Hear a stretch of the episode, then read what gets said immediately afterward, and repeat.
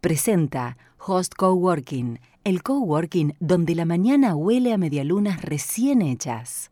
Entre los cambios que esta pandemia va a dejar en el mundo de los negocios, uno muy importante es la ruptura de ciertas fidelidades comerciales, de ciertos procesos y cadenas de distribución. Desde marzo hemos visto automotrices que venden desde planes de ahorro hasta autos directamente al público, bodegas que saltean a sus distribuidores o a las vinotecas, muchas cerradas, llegando con las cajas hasta la casa del cliente.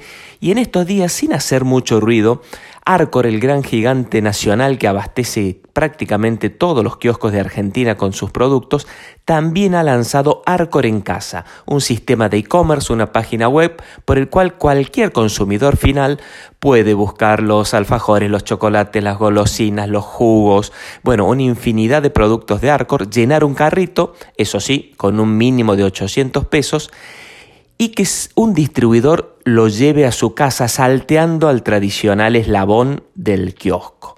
Arcor en casa es precisamente eso, un e-commerce que ofrece precios en algunos casos entre el 30 y el 50% más baratos que en los kioscos. Por ejemplo, el típico alfajor Tatín, uno de los productos más económicos de Arcor, que en un kiosco de Nueva Córdoba está a 30 pesos, bueno, con Arcor en casa llega a 15 pesos.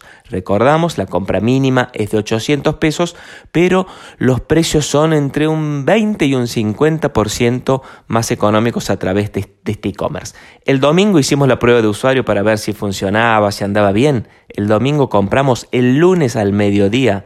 Un distribuidor de Arcor nos tocó el timbre y dejó el pedido. Quédate con esta idea.